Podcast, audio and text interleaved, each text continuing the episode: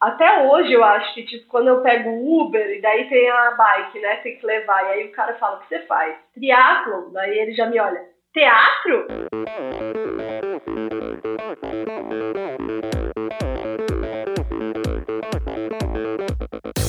Hi, this is Brett Sutton. Eu sou a Vivi Faveri. Olá, aqui é o Emerson Zerben. Sou o Nicolas Sessler. Aqui quem fala é a Vitória Lopes. Aqui é o Thiago Drius. E esse, esse é o Endorfina Podcast. Podcast. Good luck to all this season. Sou Michel Bogli e aqui no Endorfina Podcast você conhece as histórias e opiniões de triatletas, corredores, nadadores e ciclistas, profissionais e amadores. Descubra quem são e o que pensam os seres humanos que vivem o esporte e são movidos à endorfina.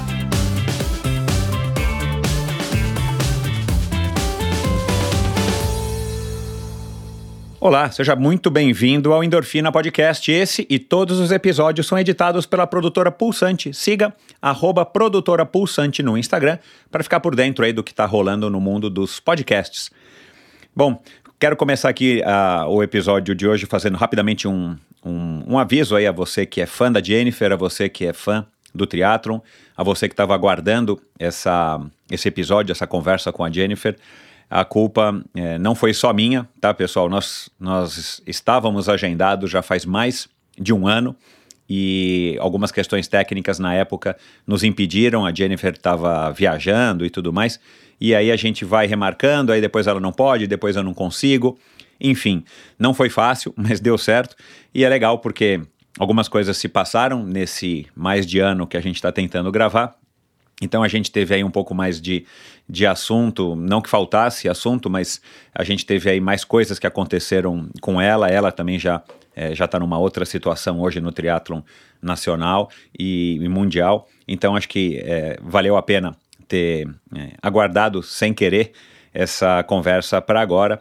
Então, tenho certeza de que vai ser uma conversa interessante, onde você vai ouvir coisas que talvez vocês ainda não saibam, que vocês não tenham ouvido a Jennifer falar. E aí a gente falou aqui até sobre dança, vocês vão ouvir agora no comecinho do episódio.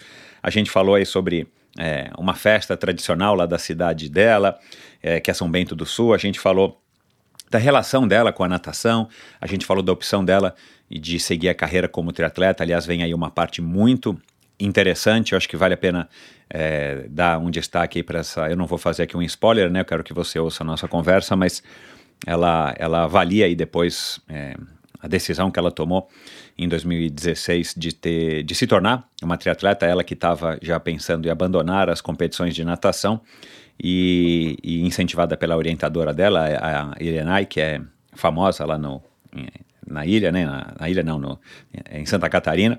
Enfim, a, a, descoberta do triatlon, né? A relação dela também com o triatlon, o que, que ela achou desde o começo e como ela vem encarando essa profissão que não é só difícil pelo fato de você ter que desempenhar nas três modalidades, mas é difícil também pela falta é, de apoio, pelas dificuldades que a gente tem aí com tantos outros, com, como em tantas outras modalidades aqui no nosso país. Então, é, Espero que você goste tanto quanto eu, curti bater esse papo com a Jennifer, né? Uma mulher super simpática, sorridente, espontânea. E, e antes de chegar na nossa conversa, rapidinho, aquela, aqueles avisos de sempre. Siga é, o Endorfina, acompanhe o Endorfina na, no perfil do Instagram, Endorfina BR. É, lá é a maneira que você tem de interagir é, diretamente comigo, lá é a maneira que você tem também de ajudar o Endorfina, repostando, curtindo os posts e, e tudo mais.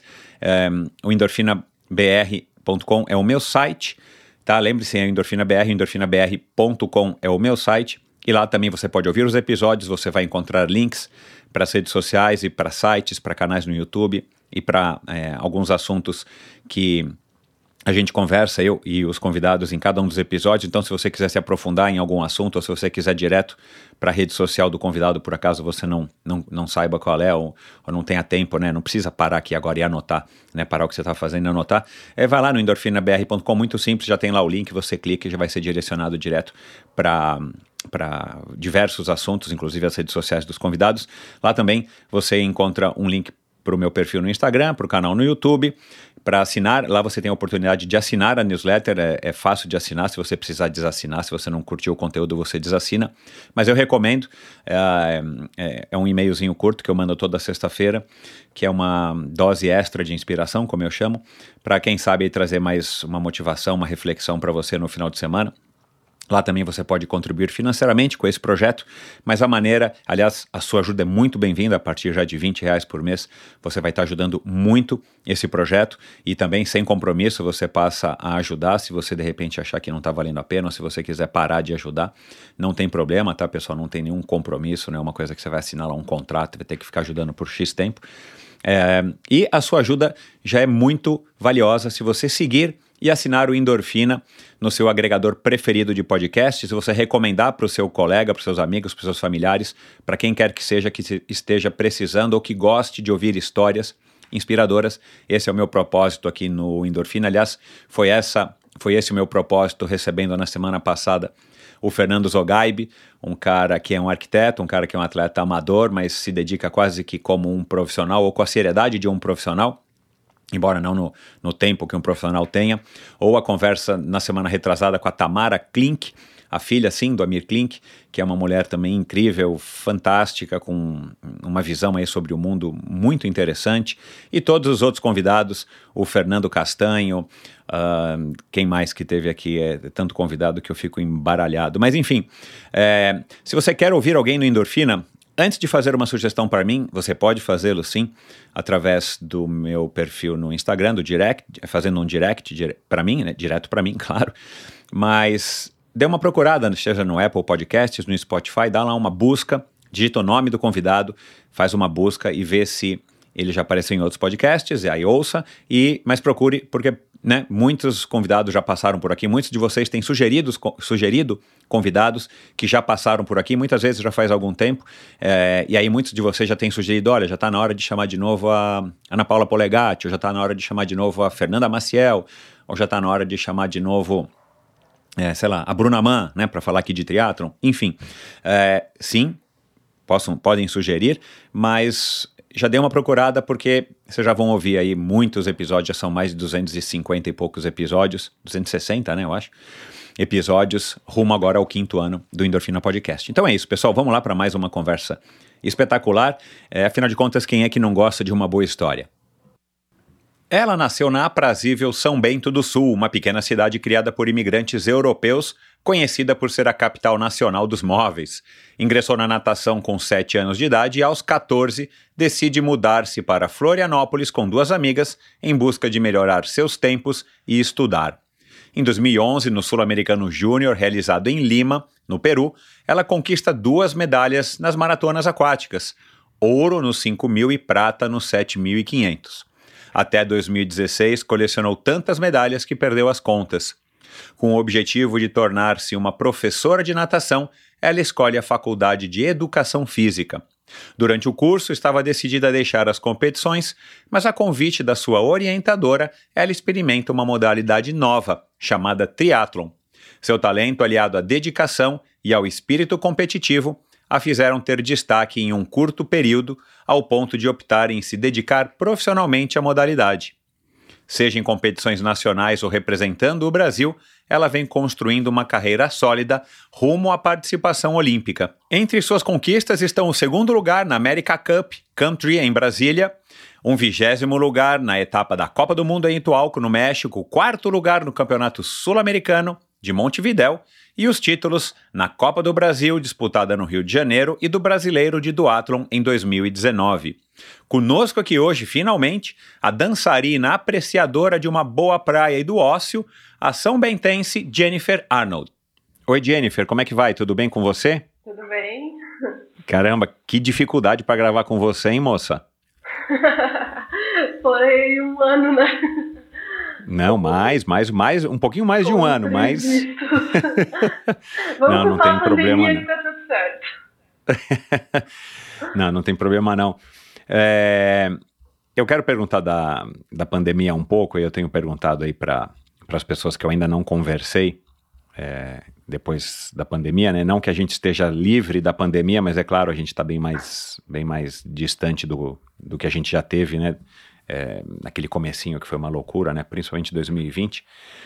Mas antes disso, eu estava dando uma olhada no teu Instagram e e aí descobri uma coisa que, que, eu não tinha descoberto lá atrás quando a gente ia gravar e descobri hoje, olha lá. Por isso que acho que foi bom já para começar a, a, a, conversa ter atrasado aí um ano a nossa gravação. Quer dizer que se não der certo com o triatlon, você se vira bem na dança do ventre, é isso? Morrer de fome você não vai? Você lembra disso? Você lembra disso? Nossa, eu lembro. Foi uma apresentação na faculdade uh, de Uau. atividades rítmicas. E aí a gente escolheu a dança do ventre porque no meu grupo tinha uma professora de dança do ventre. E a experiência foi muito legal. Porque a gente vendo, não, não sabe a dificuldade que é, tipo, dançar com aquelas facas, aquelas roupas pesadas. Foi, foi uma experiência bem, bem bacana. Mas não eu morro de fome sim, porque foi muito difícil. Se não gravar. der certo no triato, a dança do ventre não vai te salvar. Não vai salvar de jeito nenhum. Foi um mês para gravar 15 minutos de, de, do passo lá. A, a foto, depois eu não sei quando é que foi, você pode dar uma dica aí para os ouvintes, mas é, tá bem para trás no teu feed, bem para trás, mas tá com uma roupa bonita, né, vermelha, assim, até parece que uma roupa, pelo ângulo da foto, assim, aquelas roupas de dançarina espanhola e tal. E eu vi você dançando ali, aí me chamou a atenção, óbvio, né? E cliquei. E aí, para minha surpresa, tava dizendo alguma coisa, né, deixe se levar pelo ritmo da música, alguma coisa assim, dança do ventre. É, você gosta de dançar? Você é tipo a, a, a, Pamela, que a Pamela é pé de valsa, né? É, a Pamela é. Pior que eu já fui em festa com a Pamela e ela dança bem. mas não, não é minha praia. Uh, tudo que tem ritmo não é pra mim. Música, sou horrível cantando. Meu namorado pede, pelo amor de Deus, não canta. Não canta. e dançar, então. Mas você, mas você curtiu aí nessa, nesse projeto aí da, da faculdade de estar tá fazendo a dança do ventre ou é, você ficou encabulada? Não, não, curti. É uma, eu acho que tudo na vida é treinável, eu tenho isso pra mim. Então eu acho que se eu for me dedicar, vou, vou sofrer, vou passar uns perrengues, mas acho que, que sai alguma coisa, entendeu? E ver, vi como um desafio, eu ia ter que fazer a apresentação, porque era uma atividade obrigatória e foi muito legal o processo, assim. Uh, uhum. O que eu não gostava muito era das aulas toda semana, tendo que fazer ritmo e ritmo e ritmo. A professora já me chamava, Jennifer, aqui na frente. Porque eu era o zero à esquerda. Mas a, a dança do ventre em si, assim, as aulas que a gente teve, foi, foi muito bacana, eu curti muito, muito mesmo. Esse episódio é um oferecimento da Titanium Vida, Saúde e Previdência. Com 20 anos de história, o comprometimento total com seus clientes e uma alta credibilidade, a Titanium oferece as melhores soluções em proteção e segurança que você encontra no mercado, com planos de seguro de vida, saúde e viagem. A Titanium oferece serviços para o seu bem-estar, como o seguro de vida resgatável, que além de resguardar e proteger o futuro das pessoas que você ama, te dá a opção de resgatar os valores em vida e o Seguro Saúde, com cobertura mundial e livre escolha de médicos, clínicas e hospitais. Colocar a Titanium no seu futuro é uma escolha sensata. Aproveite os melhores momentos da vida com quem você ama, livre de preocupações com o amanhã. Siga e conheça mais sobre a Titanium através do seu perfil no Instagram titanium.consultoria. Não conte com a sorte, conte com a Titanium. Você conhece a Bovem? Há mais de uma década, a Bovem gerencia projetos e negocia a entrada de novos clientes no mercado livre de energia. Com uma equipe experiente, a Bovem se compromete com os bons resultados, atuando através de escritórios espalhados pelo Brasil.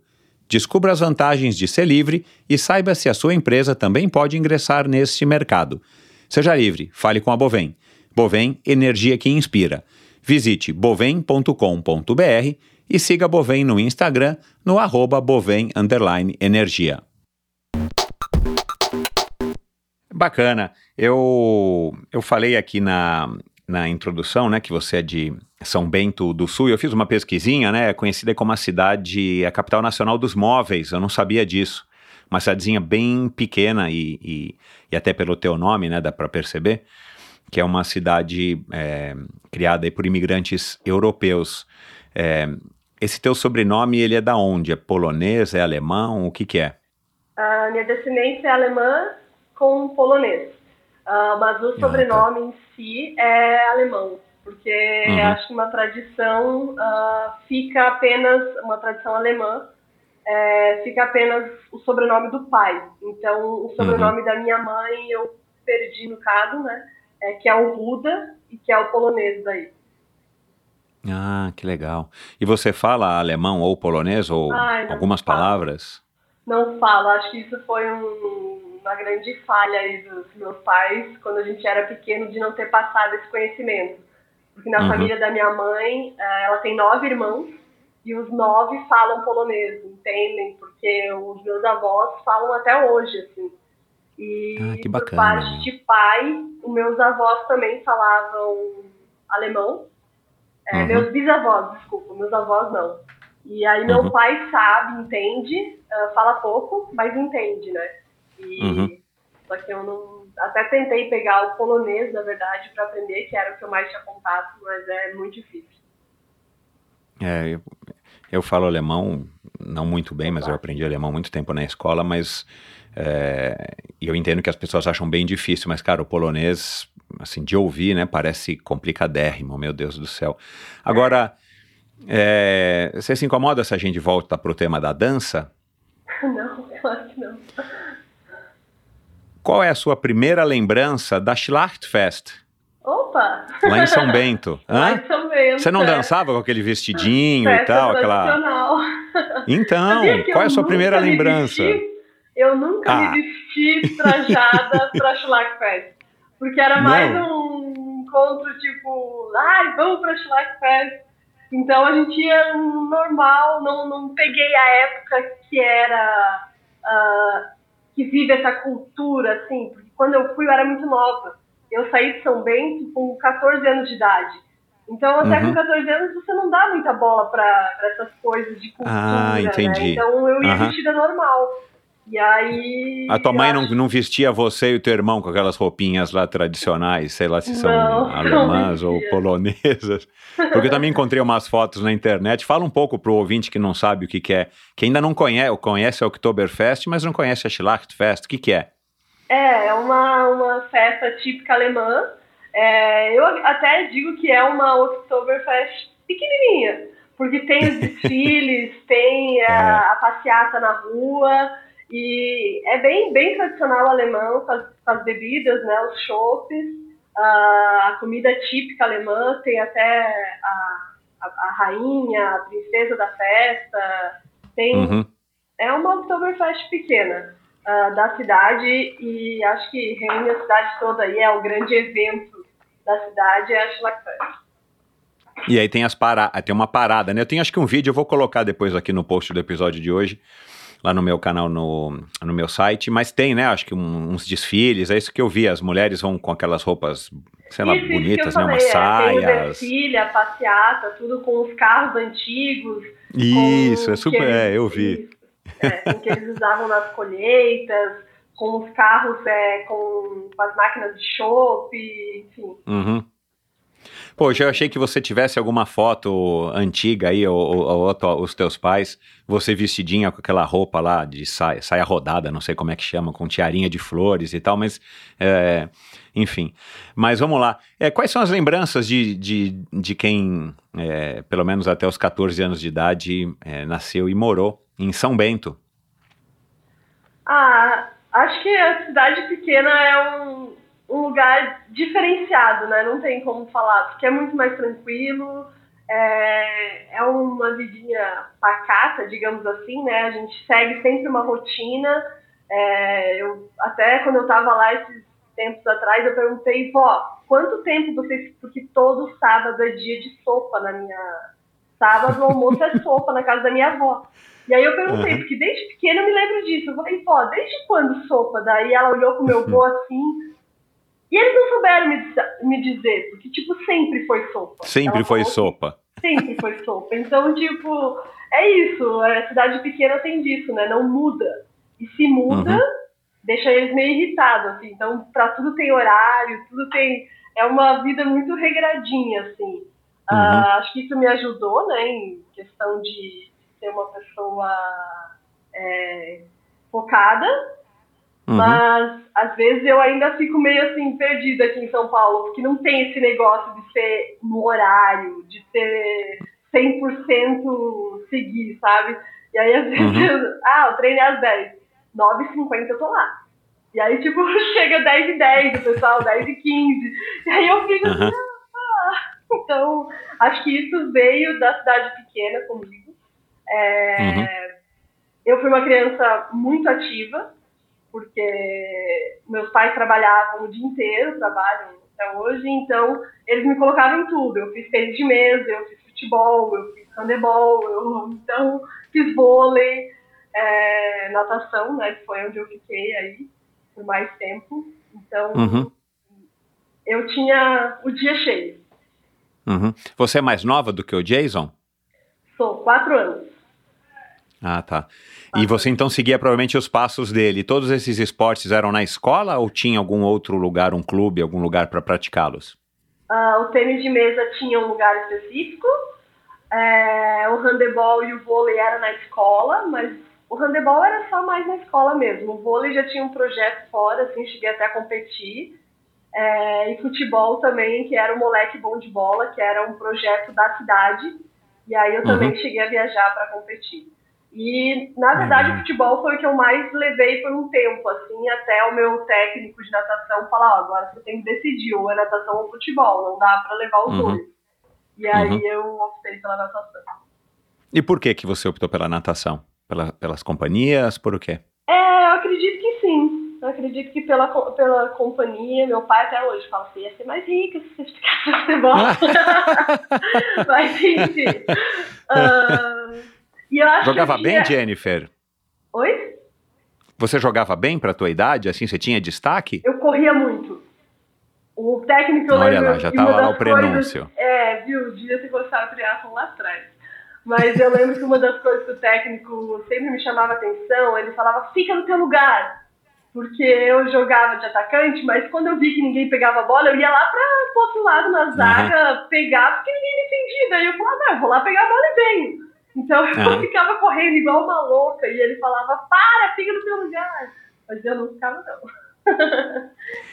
e, e, e falando de São Bento, você, de uma cidade pequena, você você acha que o, o que a cidade pequena contribuiu com a tua personalidade, com o teu estilo, é uma coisa é, bacana para você também tentar levar isso para tua família ou para as pessoas que você tem próximas a você e tal?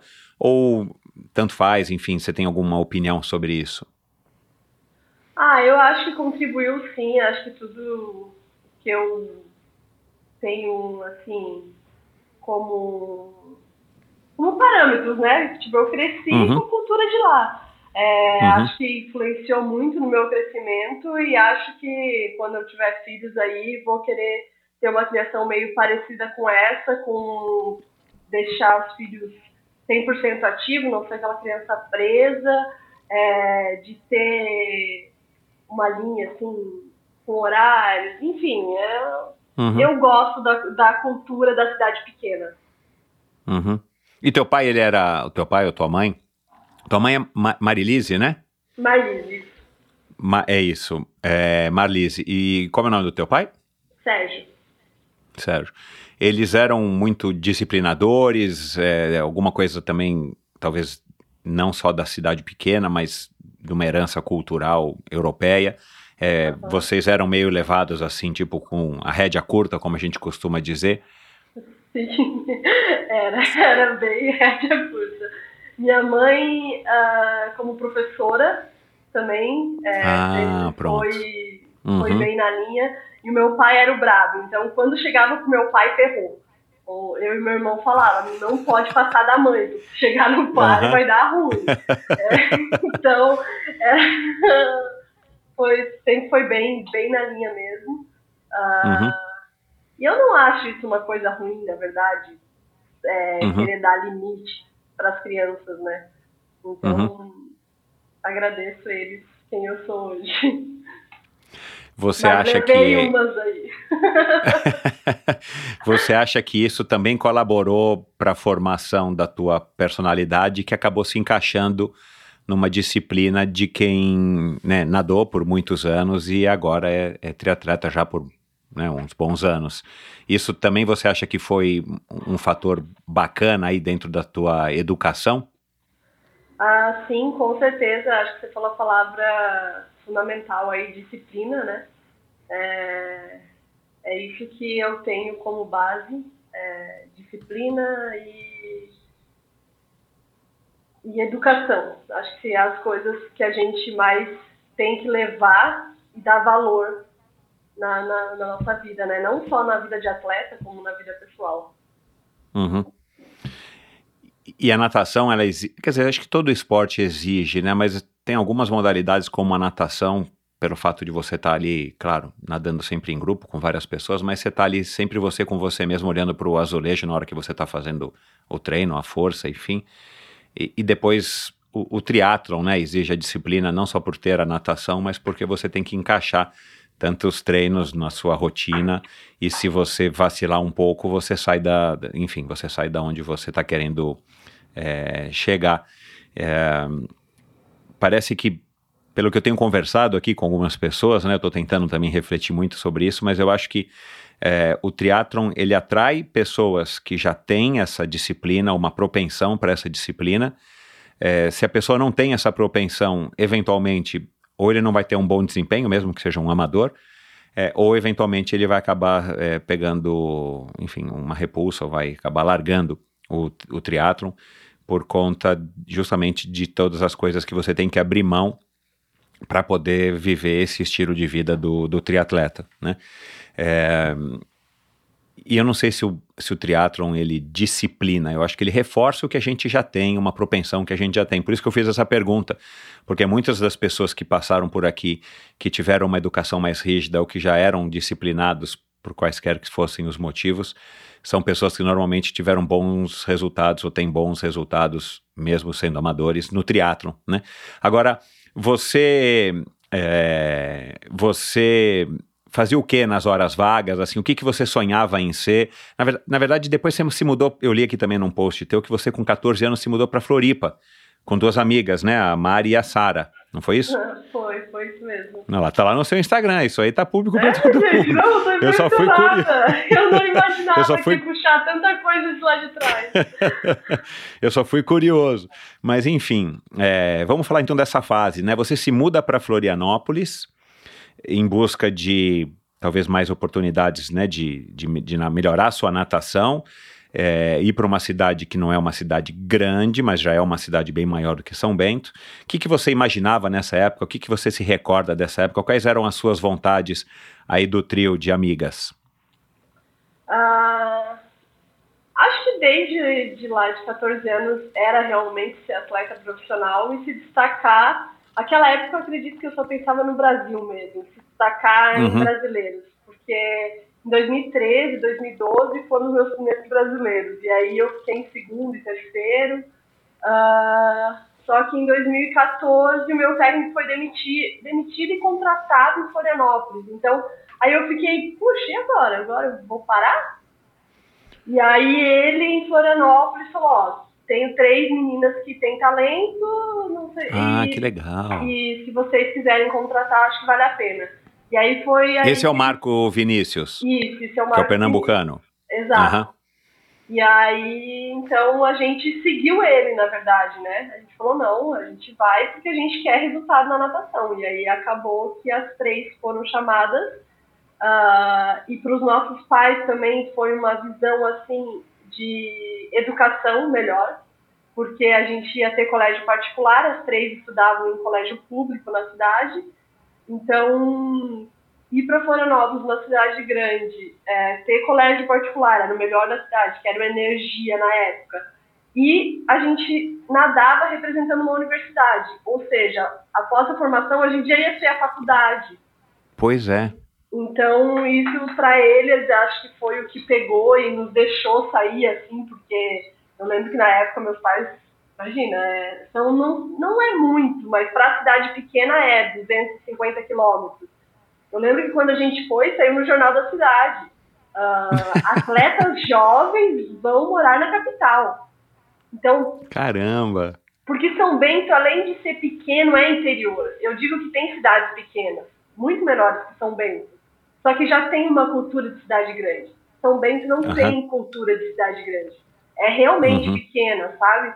É, uhum. é, da pessoa andar 40, 50, uma hora para ir trabalhar. É só de ônibus, é, enfim, não tem essa pegada de cidade grande, sabe? Uh, seis horas está tudo fechado, não tem mais nada aberto. Então, para eles ter deixado a gente ir para Floripa foi bem bem marcante. E para você, e, e para você com 14 anos, né, uma ah, moça do interior, era é. festa, era festa, três. A gente só ficava falando, ai meu Deus, eu morar sozinha, ai fazer isso, ai fazer aquilo. E, pra, era liberdade, era isso, a liberdade. Exato, exato. Que legal, cara, que legal. Isso também não é, não é, é, enfim, a gente tem essa vontade quando é jovem, mas a hora que a gente vai, talvez ah, não, não, é a mesma coisa, fácil, né? Então, aí como é que foi então essa experiência, né, de ficar longe dos pais? Aí, sei lá, tem uma dor de dente, uma dor de barriga, né? A gente tem aquele cuidado dos pais, tem essa história da, do, do acolhimento, né, dos pais e a nossa casa é a nossa casa, a casa dos pais, pelo menos quando a gente ainda é jovem, né? Como é que foi essa experiência aqui que você se recorda de ter é, finalmente conseguido essa, entre aspas, liberdade? E, e, e, ao mesmo tempo viver as, as emoções ou, ou crescer forçadamente morando sozinha em Florianópolis? Uh, acho que para ter dado certo foi fundamental as três estarem juntas, né? Porque aí a gente meio que eram muito amigas, né? Isso, a gente compartilhava, compartilhava dos sentimentos e também a gente tinha um acesso muito grande ao mercado que estava na frente, então facilitava. E a gente morava numa república que era acima do apartamento do outro técnico. Então a esposa uhum. dele não tinha filhos e ela meio que adotou a gente, assim, sabe? Ela até uhum, chama de filha até hoje. Então a gente teve esse apoio muito forte é, dela, uh, uhum. que foi todo o diferencial da Edelweiss. E uhum. mas mesmo assim, quando dava qualquer perrengue, era ligar para a mãe, todos os dias estava no telefone. Eu lembro que minha primeira nota baixa no colégio da prova, eu queria voltar porque lá eu só tirava 9 e 10, assim, sabe? A gente era tipo as alunas top. E aí eu lembro que eu tirei um 4 no colégio e eu me desesperei. Eu falei, não, não tá dando certo aqui. Eu liguei pra minha mãe desesperada. Falei, mãe, quero voltar. Eu tirei 4 no colégio. Como que eu vou recuperar essa nota? Não tem como.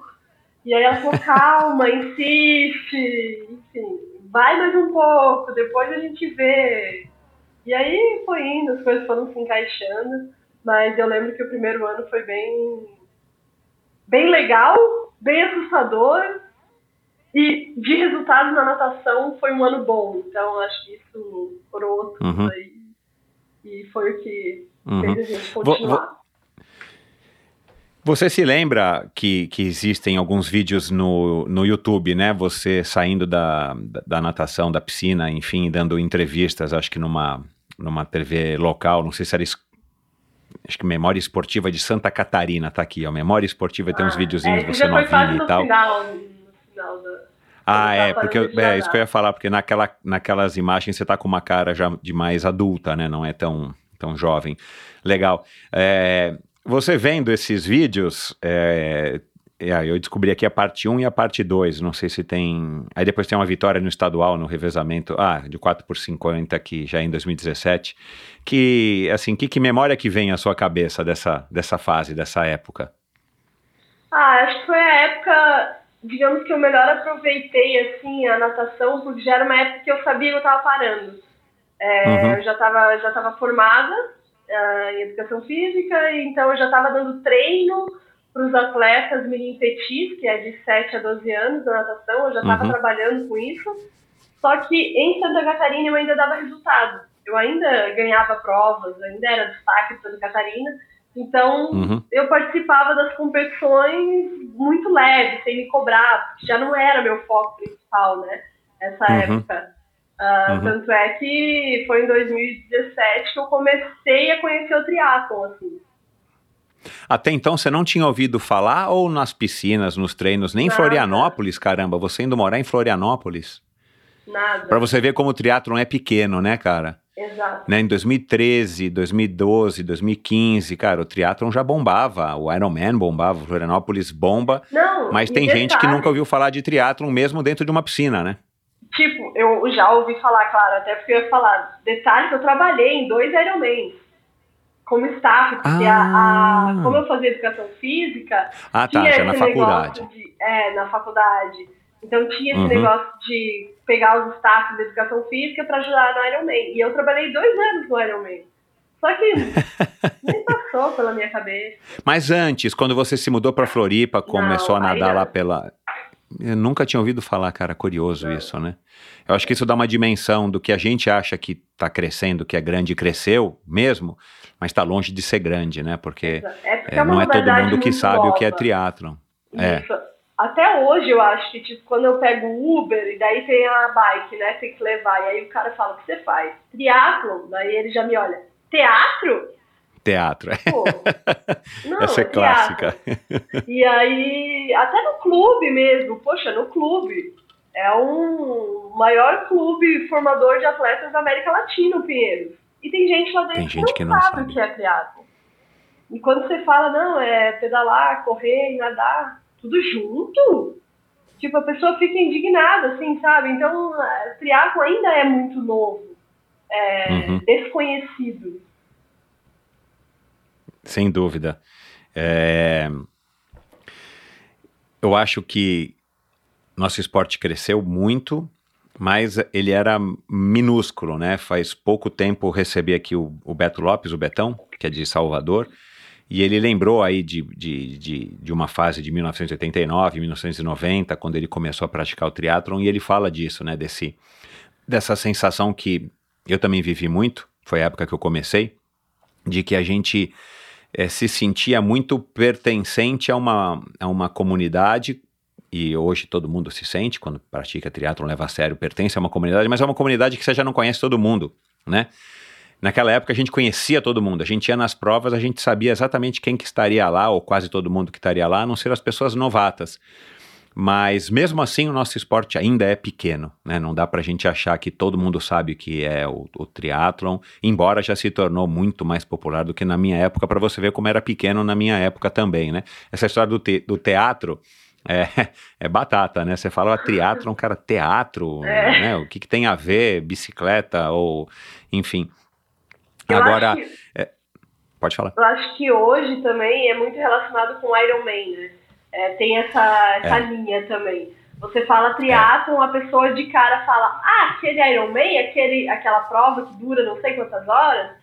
Aí, É. às vezes, eu juro, não, não é por mal, mas às vezes eu tô tão assim que eu falo, é essa aí mesmo. Até eu explicar que não é essa que eu faço, porque, É. tipo, a pessoa não entende que tem a, o triatlon olímpico, ela entende que tem esse Iron Man, e aí se você não faz o Iron Man, a pessoa se decepciona. É muito engraçado isso. Eu falo, não, a Uhum. minha é um pouco menor, a pessoa faz, ah, É, como se fosse, é, desdenha. É. é, É, eu quero falar um pouco, obviamente, sobre o triatlon profissional, queria ouvir a tua opinião. Tenho é, perguntado aqui para todos os profissionais que passam por aqui a- as, as respectivas opiniões, É, mas já já a gente vai falar disso. Agora, é, eu entendi que você estava se formando, ou ia, já tinha se formado, e de repente a Elinai, que é triatleta, né, e ela era o que? professora, né, se eu não me engano, ela te convida a estar experimentando um pouco dos treinos do triatlon para você, quem sabe, não largar a natação e sim continuar com a natação mais dentro do triatlon. E provavelmente você tem contato com ela até hoje, eu imagino, né? Ou você um dia perguntou para ela por que, que ela fez isso. Ela era já uma triatleta ou ela acabou se tornando depois? Porque eu também fui até no Instagram dela, né? Para você ver como eu fui longe. Não, ela é triatleta e ela é, na verdade, é, técnica e coordenadora da Escolinha de Triatlon São José, que é um projeto muito bacana pra, de criança. Então, Mas a nessa minha- época ela já era? ela já era, tanto é que eu comecei o triatlon na- nessa escolinha dela. Era eu de 23 anos com as crianças de 10. E elas me dando uhum. dica, me dando banho de triatlo, assim, ó. Eu até brinco quando eu encontro as meninas que hoje têm 15, 16 anos. Eu falo, meu Deus, você me ajudou a pedalar, você me ensinou a andar na roda. Então, enfim, ela era minha orientadora de TCC da faculdade, então eu já estava realmente uhum. na fase final.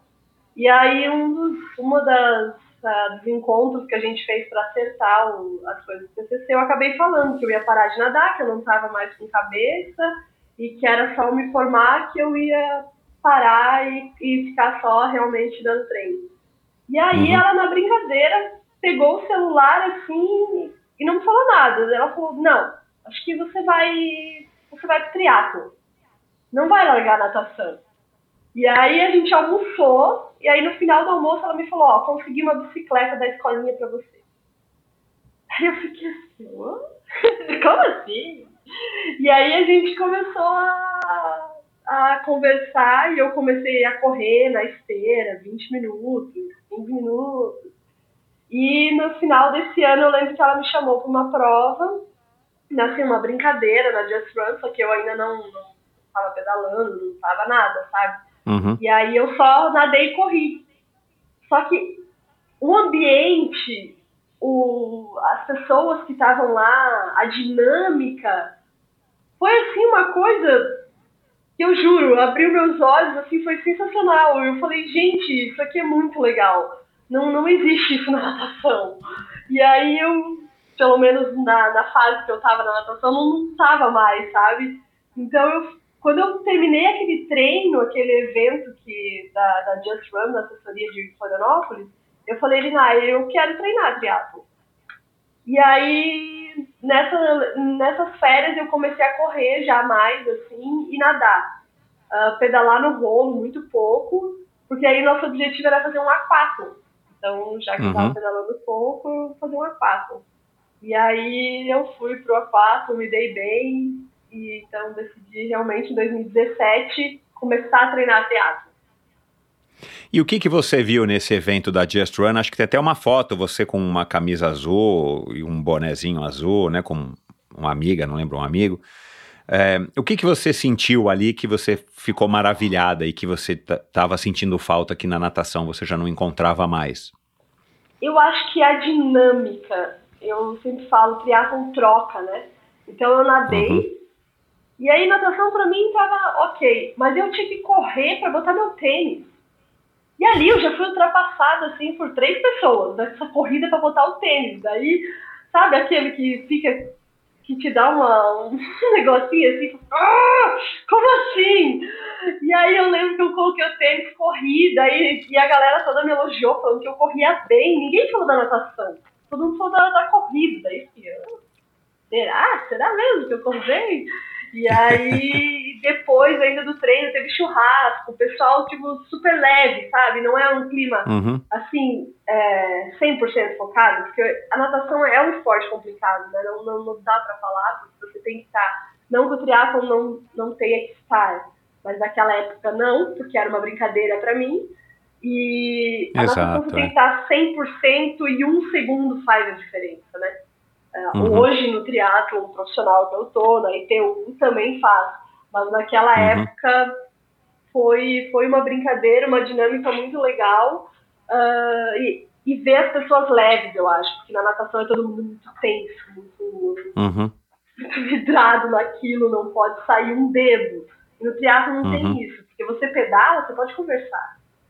Você está correndo, você está escutando alguém falar com você, você pode tipo, me dá isso, me dá aquilo. Na natação, não, é você com você mesmo, você não escuta ninguém, você não, não, não recebe feedback enquanto está na prova.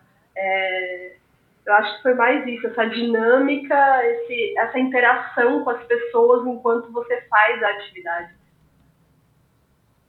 Entendi. É, alguns, acho que talvez um ano antes, ou alguma coisa assim, você ainda foi campeã sul-americana de uma prova de 5 quilômetros. Não foi isso? Foi, na, De natação. Na, isso, na natação. É maratonas aquáticas. Uhum. De maratona aquática, né? E você foi vice numa, numa prova de 7 é, e meio. Era, era para ser 10 e acabou virando 7,5 pela temperatura da água. É, e acho que a Poliana e a Ana Marcela nadaram essas provas, se eu não me engano, foi isso? Não, é, essas duas que eu fui, não. Que eu fui campeã sul-americana e vice, elas ah, não tá. estavam.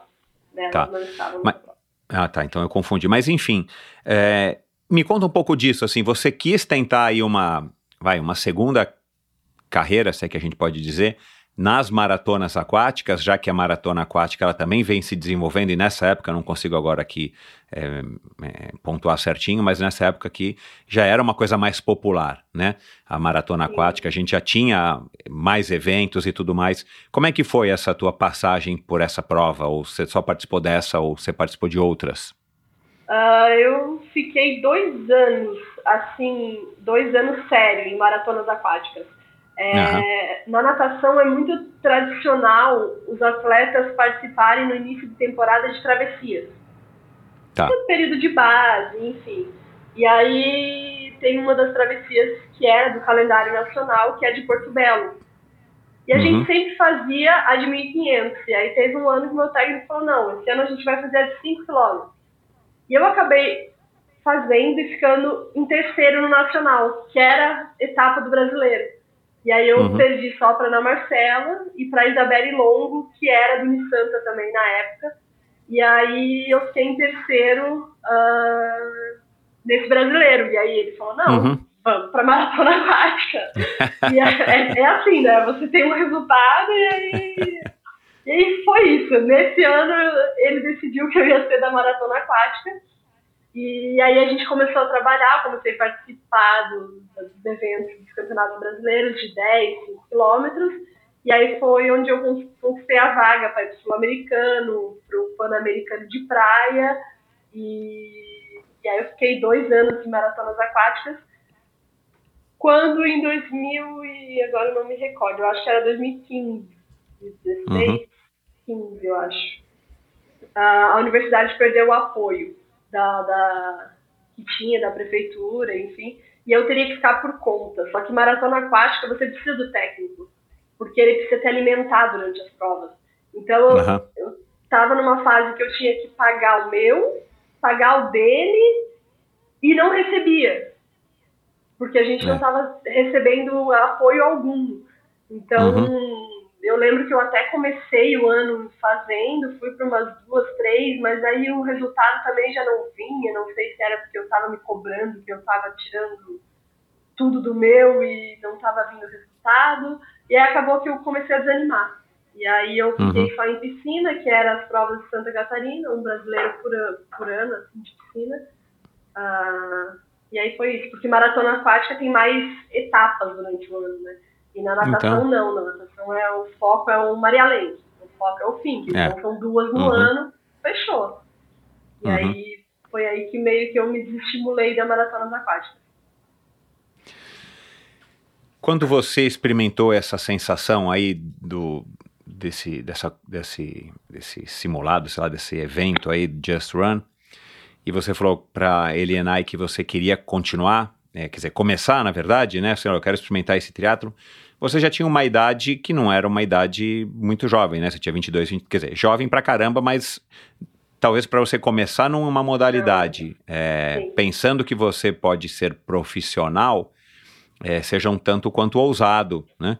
É, desde o começo você já tinha essa percepção, claro, não, não depois desse único evento, mas assim, a hora que você começou a experimentar é, você achou que você poderia ter alguma chance como uma atleta profissional ou na tua cabeça era só um esporte e você estava dando aula lá para os teus petis e mirins? Exato, era só um esporte, eu estava dando aula para eles. É, acho que foi um ambiente que eu encontrei leveza. E aí eu queria continuar nesse esporte. E, e ela, mas ela me falava, ela falava, não, para o triatlon você não é velha. E você já tem a experiência do alto a rendimento. Base. Exato. E você tem a natação. O que a gente precisa construir é o ciclismo e a corrida. E daí ela falou, não é. Ela falava isso e eu ficava. Eu escutava, mas eu não, confesso que eu não dava muita bola assim, não. E, inclusive, uh, fiquei um ano assim, né? Eu trabalhava nesse, em 2017, quando eu treinava, eu não deixei de dar aula. Então eu só encaixava uhum. os treinos nos períodos livres que eu tinha. E uhum. 2000, final de 2017 foi quando eu fui pro Brasileiro em Manaus. Ela chegou e falou assim, ó, se você realmente quer ver se vai dar certo, você precisa ir para esse brasileiro. Porque lá vão estar elas, você vai ver o teu nível. E aí a gente vai ter base se você vai para frente ou não, se você tem nível. E foi primeiro, a primeira prova que você participou de nível nacional, onde você poderia se avaliar perante Exato. as outras melhores brasileiras do Brasil. Exato. E aí eu lembro que eu fui para Manaus e ela falou: oh, teu objetivo é sair na frente na água, é só isso. E eu não saí na frente na água. Então pense minha cabeça, na minha primeira prova de triatlo nacional, eu não saí na frente na água.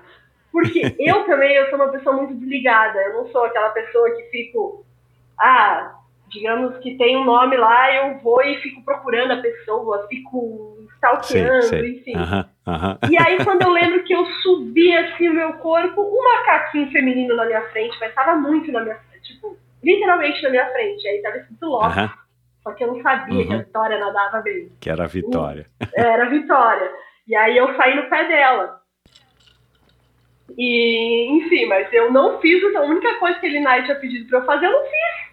E aí eu fui, levei isso pra prova inteira, né? Fiquei, ai, não sei se é verdade. Mas, elas por elas, eu cheguei em quarto. Então, um excelente resultado, Exato. né? Exato. E aí eu, eu desacreditei, assim, eu falei, não, não é possível. e a minha bicicleta era uma bicicleta que trocava marcha no, no quadro ainda, era uma bicicleta de graça.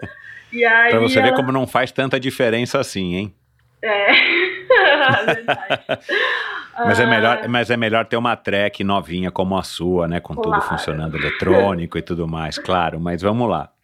E aí eu digo que eu acho que o triatlon veio porque era para vir. Era meio que, acho que, destino as coisas. Porque, tipo, eu participei de uma prova nacional e em 2018, em janeiro, eu recebo uma ligação do Marcelo Ortiz me chamando para vir para Pinheiro.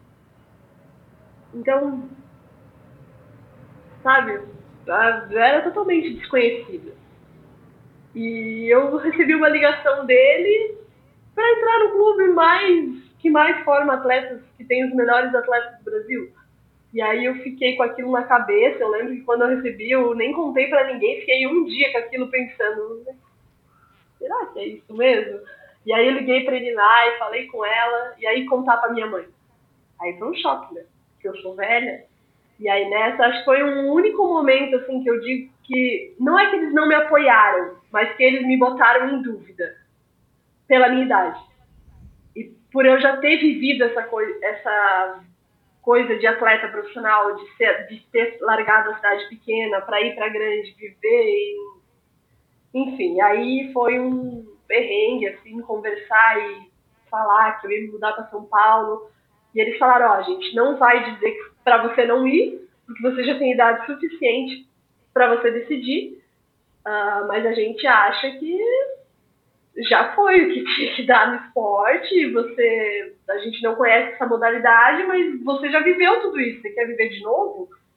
E daí foi o que eu falei para eles, eu vivi, mas não vivi no melhor cenário. Porque eu sabia que o Pinheiros tinha o melhor apoio, a melhor visibilidade, então tudo tá aqui no centro de São Paulo. E aí eles falaram, bom, vai ver o que dá. E eles, daí, quando a minha mãe falou assim, e a gente vai estar tá aqui de braços abertos para te receber de volta.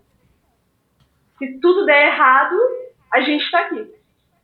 E aí, e você... na hora eu falei, eu vou. E você, e você já tinha ouvido falar muito do Clube Pinheiros por conta da natação, né? Exato. Eu acho que nem eu nem vim pelo Pinheiros Triatlo, eu vim pelo Pinheiros Natação.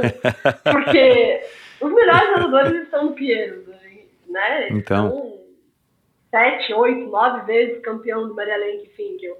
É, e estar no Pinheiros, para mim, foi tipo um. Eu vou estar um ego muito grande, né? E aí, quando minha mãe falou isso, falou: Ó, se der tudo errado, a gente vai estar aqui. Você tem o teu porto seguro, tá aqui. Aí eu falei: Ah, eu vou, porque acho que a, a oportunidade bateu na minha porta. Uhum. Porque foi isso. Eu não consigo, sabe, entender muito bem. Uma prova, uma ligação. Era para ser. E aí, tô aqui. O que, que o Marcelo, o que, que o Marcelo, o que, que o Marcelo te falou? Você já deve ter perguntado isso para ele, né? O que, que, que, que ele viu em você ou quais eram as oportunidades que ele também tinha, né? Para formar uma equipe bacana no Clube Pinheiros, porque também tem isso, né? Não é só o seu talento. Você pode ser uma talentosa, melhor é, atleta dedicadíssima. Se você não pega as oportunidades ou os momentos certos, às vezes é difícil, passa, né? ainda mais num país como o nosso, com tão poucas janelas de oportunidade, né? Ele chegou a comentar já isso com você, assim, que, que quais foram os, os fatores que fizeram com que ele é, te visse lá em Manaus e falasse, cara, eu quero essa menina na minha equipe? Uh, o primeiro fator foi a natação, com certeza. Ele disse que ele começou a buscar quem é essa menina que saiu com a vitória da água, porque, diferente de mim, ele conhecia a vitória, né? Ele sabia que ela uhum. saía na frente dos circuitos mundiais. E, uhum. Então, ele falou: quem é essa menina que saiu com ela da água? E não me achou em lugar nenhum. Ou seja, ele sabia que ele tinha uma margem gigantesca de evolução, porque eu não tinha treinamento de triatlo, então e o outro fator era a Bia, né? A Bia estava no clube e era a única menina, então ele precisava de alguém para treinar com ela uh, e principalmente para ajudá-la na natação. Exato, isso que eu ia falar, é. De é. quebra ele ainda resolvia dois problemas, né? Além de estar tá, dois problemas, ele, além de ele estar tá te é, polindo, te tra trabalhando você, você ainda poderia servir aí como um sparring de primeiro pra nível para Bia. Exato. E foi, foi isso que, que ele até, na verdade, deixou bem claro quando ele me ligou. Ele falou isso. Tudo que eu falei agora, ele falou para mim também. Então, uhum. E ele, eu lembro que ele me perguntou ainda, ele falou, tá, mas você tá um ano correndo, você já teve lesão? Já teve uma dorzinha na canela? Uhum. Uma dorzinha uhum. aqui? Eu falei, não, não. Daí ele falou, ah, e até hoje ele fala, nossa, atirei, acertei que não vi. Ô Jennifer, você tinha o quê? 23 anos por aí? Isso. 2018, é. Vamos lá. É, é muito bacana, né, nessa idade, é, ainda mais depois dos seus pais já terem te alertado que você já tinha experimentado, né, e você, e você me disse isso aqui agora, não, porque eu já era velha. Deu para entender direitinho é, em que sentido. É, e aí você fala, puxa, a oportunidade bateu a minha porta, eu vou arriscar. Mas arriscar o quê? Você chegou a aí sim a pesquisar, a conversar, sei lá, com a Elinai ou com o próprio Ortiz. Bom, legal. Eu vou para o Pinheiros. Pinheiros deve ter, deve ter te oferecido um, um salário que deve ter sido razoável para você começar é, a vida em São Paulo, né? Uma cidade caríssima, mas ao mesmo tempo o esporte não é um futebol, não é o tênis, né? Não, é um esporte pequeno, como a gente falou no começo. Você chegou a, a ir atrás de saber, tipo, bom, se eu for a melhor triatleta do Brasil, eu, eu consigo viver, eu vou ter patrocínio, eu ganho dinheiro nas provas. Você chegou a fazer esse, esse vai, uma pesquisa para saber se valeria a pena você arriscar ser triatleta ou você foi com um embalo? Eu fui com um embalo, é, não fiz essa pesquisa. A única coisa que eu coloquei na balança foi uh, o valor que eu ia receber aqui era o valor que eu recebi em Santa Catarina. Uhum. Era exatamente a mesma coisa, só que eu também não tinha noção que a vida aqui era muito mais cara. Meu primeiro ano aqui um pouquinho foi mais caro. perrenguinho. mas, e eu não podia nem reclamar, eu passei esse perrengue quieta. Porque imagina reclamar pros pais que eu tô num perrenguezinho aqui por causa de dinheiro. Exato. Então eu tive que meio que passar esse perrengue no silêncio o primeiro ano. Porque também não foi um dinheiro uau que o dinheiro me ofereceu, porque eu também não tinha resultado, estava começando. Exato, exato. exato. Salário de iniciante, quer exato. dizer, né? Só que eu recebo casa, né? Eu moro em República aqui até, até hoje, na República do Clube. É, então eu não teria esse gasto. Quando eu coloquei uhum. na balança, elas saiu elas por elas. Porque lá eu recebia um salário, só que eu gastava com alimentação, gastava com almoço, jantar, né? Eu quero dizer, com aluguel, com condomínio. E aqui, teoricamente, eu receberia casa e almoço, jantar, enfim, no clube que uhum. eles disponibilizam. E aí que saiu uhum. elas por elas e eu resolvi falar, ah, eu vou arriscar e vou, e vou ver o que dá. Uhum. Mas não fiz pesquisa nenhuma. Você acha que, é, sabendo hoje o que você sabe do triatlon, e aí da, das coisas boas e das dificuldades, né? Em ser um triatleta profissional no mundo não é fácil, no Brasil é um pouco mais complicado do que talvez a média mundial, ou pelo menos do que Estados Unidos e Europa. Você diria para você mesma, vá? Não. Não, né? É. Acho que é, foi muito boa não ter esse conhecimento. Porque... Porque você não teria vivido o que você já viveu até agora, né? Que é maravilhoso. Mas racionalmente é uma decisão talvez é, não, não, tão não, acertada. Exato, não teria vindo. Uh, e não teria, acho que, nem começado, iniciado nesse esporte, porque, é, sinceramente, as minhas condições financeiras para esse esporte é fora do comum. Assim, ter uma bicicleta dessa, uh, tênis de qualidade para.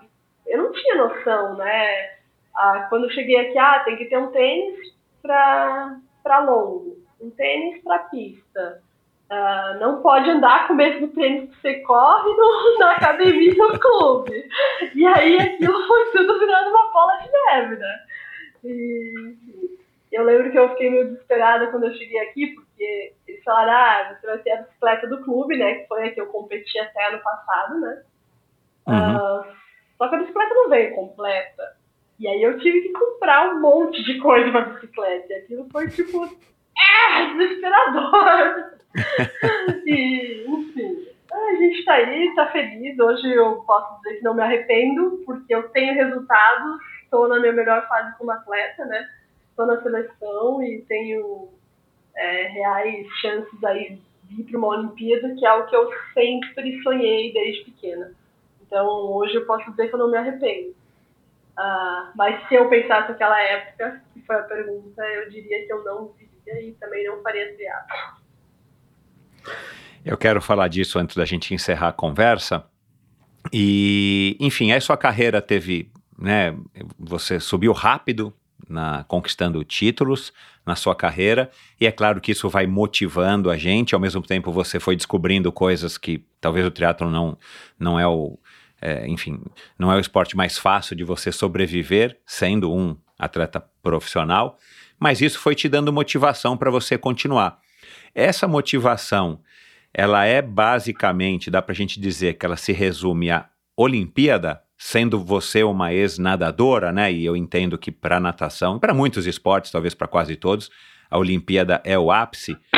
É, é, a Olimpíada é para você um sonho que você acalenta ali, talvez desde a natação e de repente o triatlon foi uma maneira, está é, sendo uma maneira mais próxima, mais real de você chegar nesse objetivo?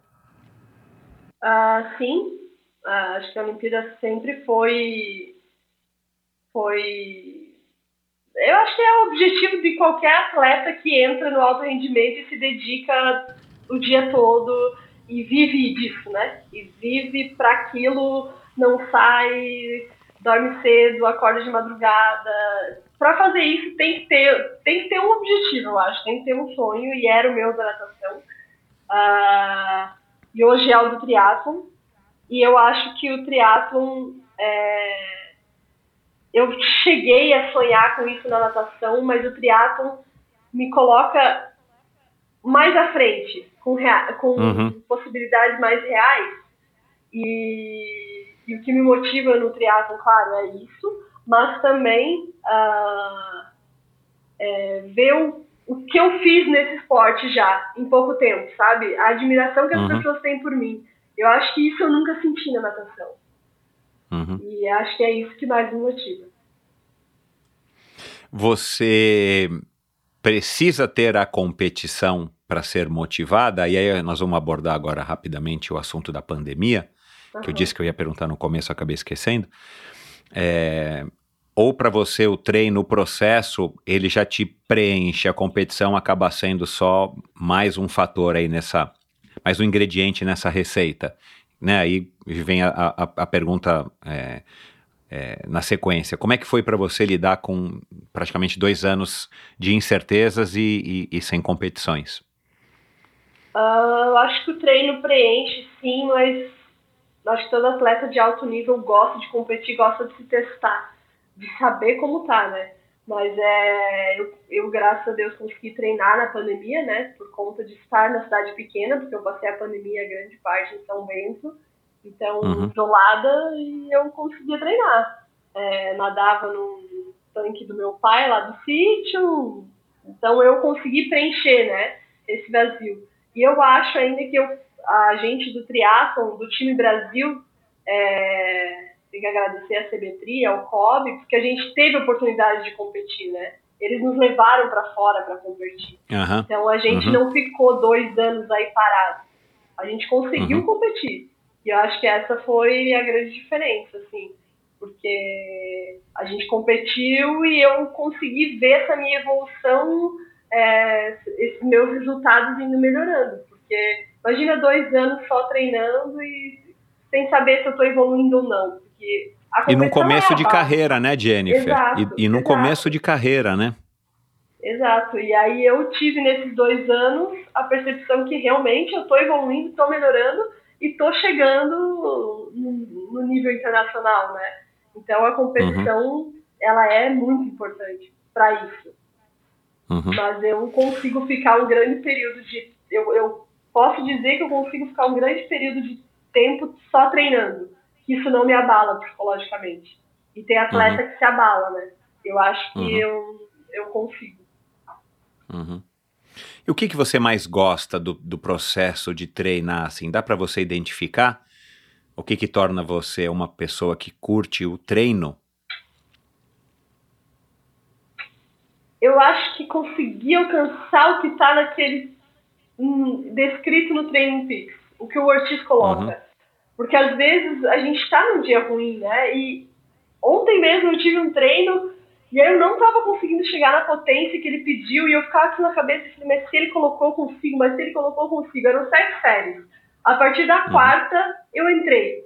Não sei se por cansaço ou não, mas a quarta, quinta, sexta, a sétima eu consegui. E se eu conseguir uhum. essas, eu tinha que ter conseguido as outras. E eu acho que é isso uhum. que me motiva, sabe? Ficar sempre buscando aquele pontinho a mais, assim. Porque eu podia muito bem ter desistido ou falado, é, realmente não tô num bom dia, mas ter aquilo descrito para mim faz muita diferença. O que, que você acha que você tem, ou você sabe que você tem, que te, de, te diferencia das outras meninas, para você já estar tá numa, posi numa posição é, de bastante destaque perante o pouco tempo que você tem como uma triatleta, né? Acho que a vontade, vontade de, de querer estar e ser. Talvez até por isso, pela minha idade, por saber que eu não tenho tanto tempo assim nessa, nessa trajetória do Olímpico. Então eu acho que eu corro atrás todo dia do meu melhor para entregar o meu melhor e a, aproveitar as oportunidades. Uhum. Eu acho que, que seria isso. Acho que eu respondi, né? Você... Eu não sei, às vezes eu respondeu, respondeu. não, respondeu. É... Né, a gente está com Paris aí já na boca do gol, né? É esquisito a gente falar que Paris está bem pertinho, né? É. Mas a verdade é que é, tá bem pertinho. E, e é o seu grande objetivo, pelo menos o próximo grande objetivo. Você já chegou então a fazer com o Ortiz, ou consigo mesma, ou com o Mauro, teu namorado, um, um planejamento aí para os próximos cinco anos? Bom, eu vou para as Olimpíadas ou eu não vou para as Olimpíadas, então se eu não for eu vou fazer isso, se eu for eu vou fazer aquilo. Você tem alguma coisa prevista aí para o teu futuro é, profissional? que você pode, uh, pode possa revelar? Uh, sim, acho que essa conversa tem que ter, né? Porque realmente. Agora, Paris vai passar muito rápido, são três anos, é isso que eu presumo que passe rápido e desejo que passe rápido também. Até porque o Mauro tá, tá louco, né? Porque como a gente já está envolvido nessa questão de Paris, as minhas viagens estão à tona, né? Esse ano são 100 dias de altitude, com todas as competições, vai ser. Caraca, 100? É, então vai Uau. ser muito difícil a gente se ver, porque a gente não mora na mesma cidade, né? Então a gente está. Ele, é, ele, é de Floripa ou ele é de São Bento? Ele é de Floripa, na verdade a gente estava ali, só que hoje ele está em Caxias do Sul, porque ele ah, começou a trabalhar lá, então ele está morando lá agora, mudou esse uhum. ano. Uhum. E, e aí passou a Olimpíada, que eu vou estar lá, não posso pensar diferente disso. Aí então é, a gente já se programou, daí é se mudar, casar e continuar com o triatlon, mas já estando na mesma cidade e eu desejo pós-Paris engravidada e ter filho, que eu acho que está na idade. Ah, que então, legal! Eu já achei que você fosse falar, né, 70.3, Ironman, vai seguir os passos da Bia. primeiro acho que vai ser isso, por conta legal, da idade. que bom. Então, pós-Paris vai ser ter um baby aí. que legal. E o Mauro falou que quer casar só se você for olímpica, é isso? Ah! É, Ó a pressão, ó a pressão. Se você for Olimpíada, senão não. É, é, ah, que legal, cara. Bom saber disso, então, cara. Que legal. E, e o que, que você acha? Eu não sei se você, você deve saber quem é a Carla de Pierro, né? A, a psicóloga da Ana Marcela e de Bruno Fratos e tantos outros. Eu não sei se você chegou a ouvir o, o último episódio do ano do Endorfina, que foi com ela onde a gente falou exatamente sobre o ano olímpico, tudo o que aconteceu em termos de da exposição, né, que o, o lado psicológico dos atletas ganhou finalmente é, no ano passado, ano passado, né, 2021 por conta dos jogos de toque e tudo mais, Simone Biles e por aí vai. É, e aí ela falou da história da carreira dupla e de algumas coisas bem interessantes com relação à, à maneira como os atletas devem, na opinião dela, né, que é psicóloga, é, é, lidar com a sua carreira, já que a carreira do atleta normalmente ela é bem curta. Né?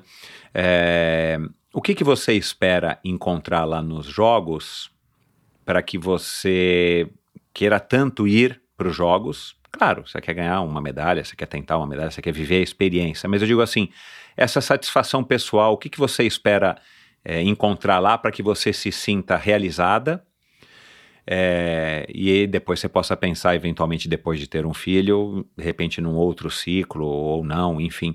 É, como é que você a, a, acessa isso na tua cabeça, já que é um grande objetivo? E eu estou perguntando isso justamente porque eu perguntei isso para Carla na época, lá no último episódio do ano. É, bom, aí o atleta ganha a medalha, como a Ana Marcela, por exemplo, ou vai lá e tem um super de um resultado, como foi a Tatiane Raquel, a corredora dos 3 mil com um obstáculo, é, que não ganhou medalha, mas fez recorde, acho que sul-americano, inclusive e tal. Aí volta para o Brasil, volta para sua realidade, e aí, na verdade, a vida continua, né? Com raras exceções, eu não sei como é que está a Ana Marcela hoje, mas basicamente a vida continua.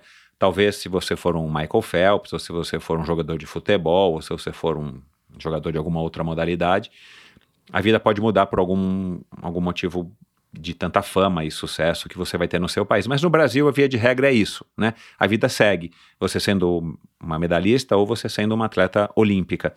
É, e aí muitos atletas acabam se questionando e dá um, um, baixo astral e tudo mais, que é normal isso, né? Depois de um grande objetivo para todo mundo na vida, é para qualquer profissão.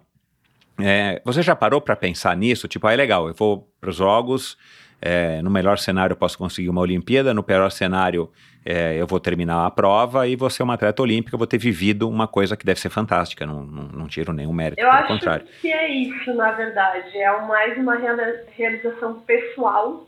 Pessoal. Isso, mais uma realização pessoal, uma coroação, digamos coração assim, do esporte...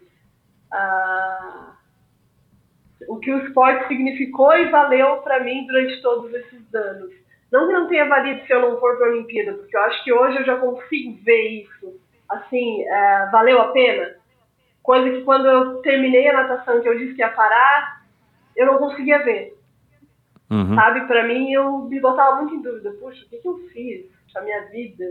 Pensei aí, todo mundo trabalhando já, e eu e hoje no deu, tri... deu um desesperozinho nesse sentido. Exato. E acho que hoje no triatlo, se eu parar hoje, eu vou ser aquela atleta feliz? Não vou ser aquela atleta.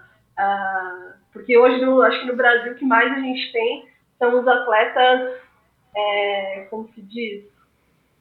É, Ai, agora me Frustrados ou decepcionados? Frustrados, exato. Não, frustrados, atletas frustrados. Que, enfim, hoje, se eu parar hoje, eu posso dizer que eu não vou ser essa atleta. Eu vou ter orgulho de dizer que eu fui. E eu acho que eu até diria triatleta. ah, fui atleta de natação, depois triatlo.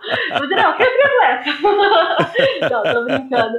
Mas hoje eu já consigo. Eu acho que eu, eu subi esse nível e para mim já é muito bom. Então, a Olimpíada vai ser literalmente uma, uma coroação, um ponto final, assim. Não vai ser ponto final porque eu vou continuar, só que não vou continuar no Olímpico. Porque eu já não vou mais ter idade pro Olímpico, na minha cabeça. Uhum. Eu, não, eu, ah, eu tá. acredito que eu não vou é. querer passar por mais um ciclo olímpico. Então, vai ser aquele ponto final chave de ouro. Uhum. Ser isso. Você isso também tem muito a ver com a maturidade e, claro, vai, vão passando os anos, a gente vai, né, para todos os sentidos, a gente vai crescendo e, e, no teu caso, junto com a sua experiência dentro do, dentro do, do triatlo, né? É... Você não pensa em já desenvolver alguma coisa paralela ao triatlon, mas que te permita continuar sendo uma triatleta, justamente para que você vá é, não somente abrindo os seus horizontes é, de conhecimento, de oportunidades e tudo mais, mas também pensando numa vida pós o triatlon, Sim, isso. Tipo, ah, vou ter tá um. Tá referindo à assessoria, né? Ser técnica, é isso? É, é, é assim. Não, sim, o, o, Mauro ainda tá com a Blueberry Sports, tá, uma tá marca tá de roupas de. É, ou seja, não, então nós vamos, eu vou me dedicar, né? Você já é garota propaganda da Blueberry, aliás, as fotos são não, legais, é. Acho que é. Vai ser nessa linha do esporte, não tem como eu fugir disso. Aham. É, usar o teu nome, lançar uma linha com o teu nome, depois lançar é, um, sei lá, fazer palestras. Temos, tem, temos tem N coisas que você aí. pode fazer. E uma coisa que eu sempre quis e ainda não, não descartei, é, só que eu preciso de tempo e agora tempo não é o que eu tenho, é abrir uma piscina em São Bento do Sul, porque a cidade tem apenas duas piscinas de 25. É, nem digo que eu quero de, até de 25, mas tem duas piscinas, três piscinas, só que duas uhum. são clubes e uma municipal e essa municipal as pessoas ficam uma, um ano, dois anos esperando vaga. Então, realmente, tem público e não tem piscina. Uhum. E eu acho isso, desde a época que eu morava lá, assim, que eu estava na faculdade, eu já vi, já pensava nisso. Eu acho que se eu não tivesse entrado no triatlo, era um projeto que talvez teria já saído, fazer alguma parceria com a prefeitura ou algo assim, não sei. Mas é algo que eu uhum. vejo que tem a necessidade, porque ela é uma cidade pequena, mas 82 mil habitantes não é tão pouco assim. E uhum, para então. ter fila de um ano, dois anos, é, é uma coisa assim, é. que eu não consigo aceitar, sabe? É, é uhum. tipo, dar a oportunidade das pessoas. Ah, das... Mas não vai ser nada de alto rendimento também. Já digo que eu não quero que seria realmente uma, uma, uma iniciativa para crianças e idosos e qualidade de vida. Uhum, então, acho, uhum. acho que essa é uma ideia que eu tenho aí. Então, voltar a morar em São Bento está nos planos? Hum, essa eu não posso responder, senão vai dar briga com o Mauro. tá bom, vamos passar, vamos passar para a é, próxima. Ô, Jennifer, você falou da, você falou dessa desse ambiente da natação que você já estava cansada e tal, e de repente você viu naquela primeira experiência uma coisa super legal do daquele just run e tal, e o triatlon você acha que é mais leve do que a, a natação.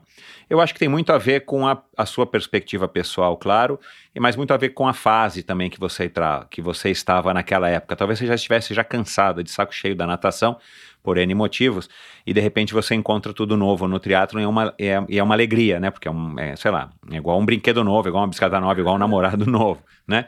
É, mas eu tenho a impressão da maneira como você se expressa, né, nos, nos, nos dois podcasts que eu ouvi com você do, do, do MTCast, ou é, nas entrevistas que eu li a teu respeito, ou, falando, você falando, eu tenho a impressão que você é uma pessoa é, mais leve, assim, você é uma pessoa que tá, parece que você está sempre não que você não seja séria, mas você está sempre sorrindo e tudo mais. É, isso você acha que é ainda uma, uma espécie de uma lua de mel que você está vivendo com o triatlon? Até porque foram dois anos mais ou menos, né? Os últimos dois, e você começou em 2017, 2018. Uhum.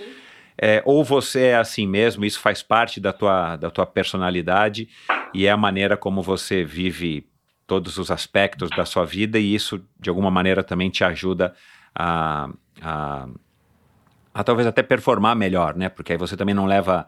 Não é que você não leve a sério, mas assim, não é uma coisa que, que talvez você fique tão tensa com aquilo, ou um treino, ou uma competição, que aquilo também pode te prejudicar. É, eu tô com a leitura correta ou não tem nada a ver? Uh, sim, uh, acho que eu sempre fui essa pessoa uh, mais sorridente, mais brincalhona. era assim na natação também. acredito que passei por uma fase na natação em competições. Eu passei por uma fase que eu gostava muito de treinar, então nos treinos eu conseguia ser assim. Chegava em competição, eu me fechava, eu me calava. Enfim, eu acho que eu passei por essa fase. Uh, e no triatlon ainda não cheguei nela, espero não chegar, talvez por ser uma lua de mel ainda, mas é, consigo ser essa mesma pessoa que eu sou nos treinos, nos dias a dia, no dia a dia, nas competições.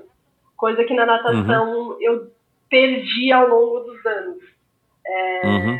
Talvez por me cobrar demais, detalhes, não sei. Mas em geral, assim, eu sempre, sempre fui assim mais, mais louca como meu técnico dizia. Me chamava até de formiga cômica. Então. ah, é? é. Então.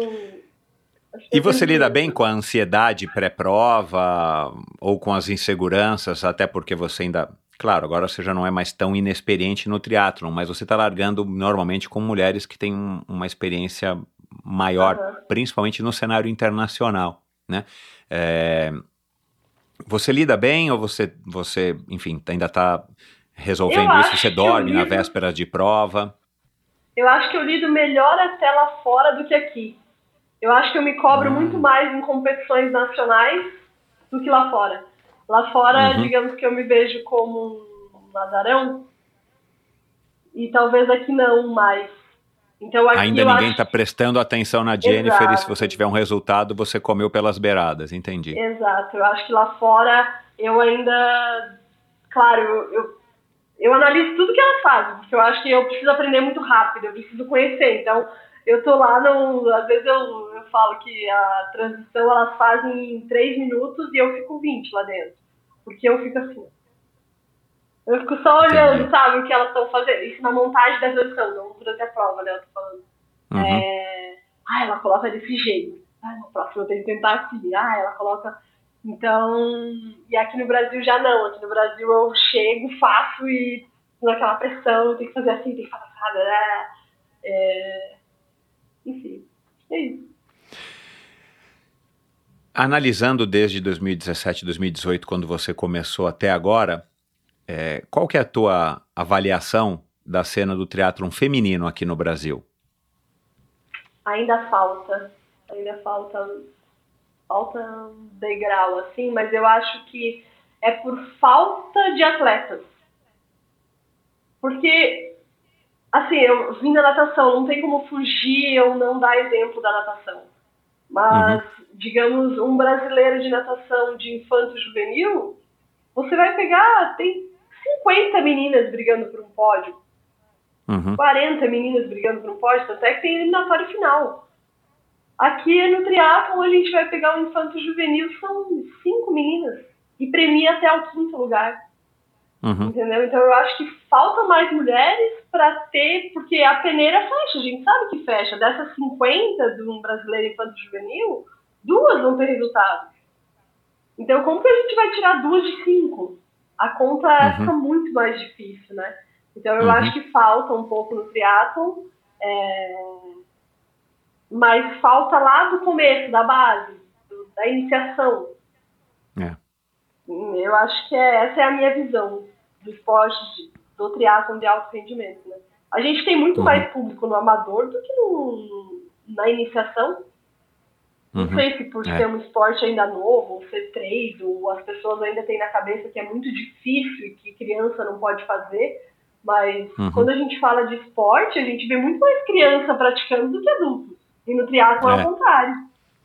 É. O triatlo é muito adulto, pouca criança. Então, uhum. ah, o meu caso mesmo, da Bia, a gente tem a, os triatletas profissionais que se formaram depois de. Exato. De velho. É. Uhum. É. Eu, eu arrisco dizer é, que não dá para. Acho que não dá para isolar um motivo só, mas eu acho que é talvez o que prepondere aí para favorecer isso é que a gente não tem estrutura, né? É. A gente tem piscina, é, mas as piscinas são são privadas, né, a grande maioria. A gente não tem piscina, você vê, não tem piscina em São Bento do Sul. Se alguém quiser lá fazer natação, não tem. Ou vai ter que esperar um ano e meio para fazer, quer dizer. Não, eu falo, é... eu tenho dificuldade para conseguir nadar. Eu tive que pagar o clube particular e é aula de 45 minutos. Eu consigo fazer um treino de 45 aula. minutos? É. Eu não é. consigo. Eu, eu comia todos os intervalos nessa pandemia porque eu precisava treinar os 4 mil em 45 minutos. Então eu não descansava, ou às vezes falava com a professora, tem mais 5 minutos, e aí ela me deixava é. ali, entendeu? É. é um, eu não consigo entender, é uma visão muito pequena do Brasil ainda de não apoiar o esporte. É. é, eu acho que se resume a isso para né, botar um ponto final nessa história aqui na conversa de hoje, é falta incentivo.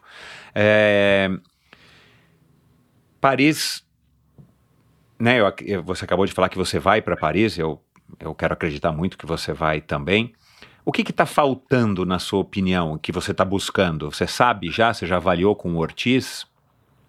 É que é, na verdade, para o triatlon é pontuação, né? Então a uhum. pontuação abre agora em maio e eu tenho esses dois anos aí para ficar entre as 50 do ranking. Porém, uhum. como nós queremos levar três brasileiras e nós temos total condições de estar na Tomara. liga, é, então é. a gente as três têm que estar acima uh, da, da trigésimo, né, entre os 30 do mundo. Então é um pouquinho mais difícil, e as três vão ter que correr atrás disso aí. Uhum. Então, e, e, o que, que falta para você ter essa pontuação? O que, que você está buscando? É uma melhora ah, geral? Você vai precisar evoluir o que, ah, basicamente? Não, é competição fora, né? Eu acho que é, a gente só vou conseguir estando entre as melhores uh, nas principais competições que são as WTCS lá fora. E essa, uhum. esse é o nosso foco. Esse ano é total em cima disso. Então, tanto é uhum. é que eu vou viajar bastante, estar tá bastante tempo fora esse ano por conta disso. Porque uhum. a gente está muito focado em fazer as principais provas. Uh, nem tanto Copa do Mundo, que também é importante, mas não vale tantos pontos quando, quanto WTCS, que são as mais disputadas. Mas a gente uhum. vai para as WTCS, que a gente vê uh, isso como uma oportunidade melhor de estar tá sempre uhum. com os que estão disputando a prova, entendeu? Então a gente, uhum. esse primeiro ano a gente vai arriscar nisso, estar nas provas mais disputadas que valem mais pontos.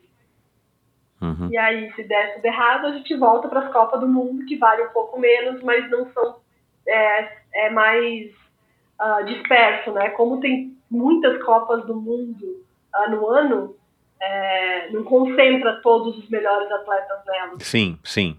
Você então, basicamente vai ter que, é, é, você vai, você vai ter mais chances, mas você vai ter que investir mais, né? Vai ter que viajar mais, vai ter que isso. investir literalmente gente, tempo e como grana. Como tá nesse primeiro ano, a gente apostou em ir para aquelas que vai concentrar todos os melhores, que são as WTCS.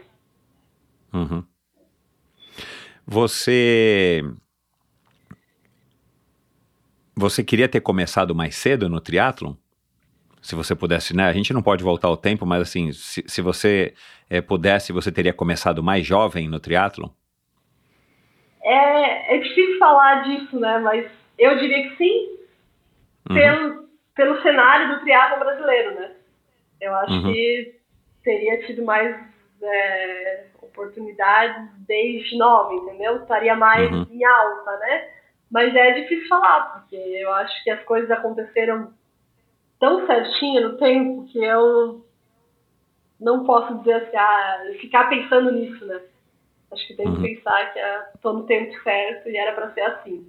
Foi é isso que eu trabalhei com a psicóloga, porque às vezes eu ficava até dois anos atrás pensando, por que, eu não entrei antes? Por que eu não entrei antes? Porque é ruim se apegar nisso, né? Que é uma claro, coisa que eu não tenho como claro. mudar. Exatamente. É.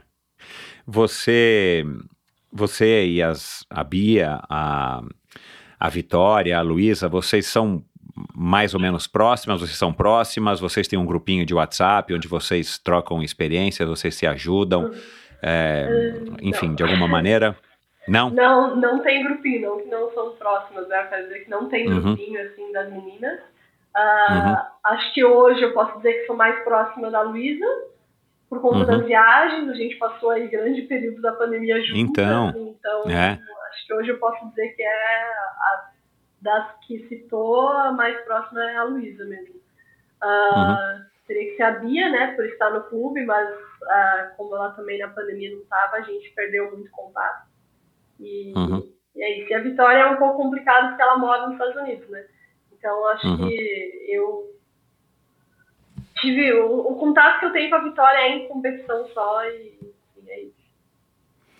Você não acha que treinar com elas ou com mulheres mais ou menos do seu nível, é, isso co contribuiria para o seu próprio desenvolvimento, para você não precisar ficar sempre ou só encontrando elas em prova, em situação de prova, ou tendo que ir para fora também para, enfim, para dar cara para bater e competir provas internacionais com mulheres aí do seu nível? Ah, sim, acho que 100% na verdade. Acredito que minha evolução maior foi nesses dois anos de pandemia e foi onde eu treinei com a Luísa o tempo todo.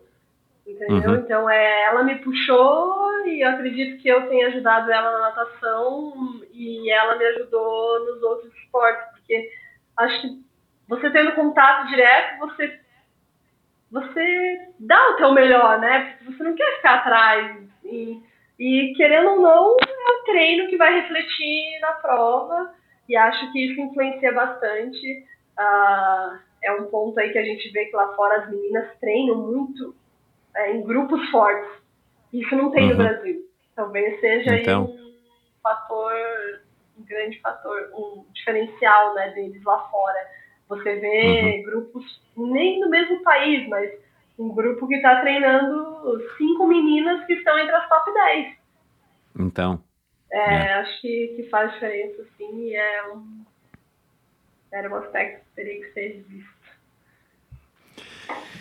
Bom, para a gente terminar, você passou então agora, né? Você disse que, que você não, não, não pesquisou para entrar no triatlon e tal.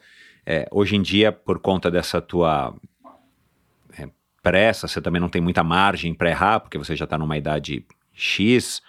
É, você pesquisa, você consome o triatlon, você fica assistindo vídeos no YouTube, vídeos das provas, você sabe quem são as meninas, os treinos, você fica no, no, no, no, Instagram vendo os tempos ou no Strava e tudo mais, ou você ainda não é tão ligada nisso, você procura se concentrar mais no que você está fazendo?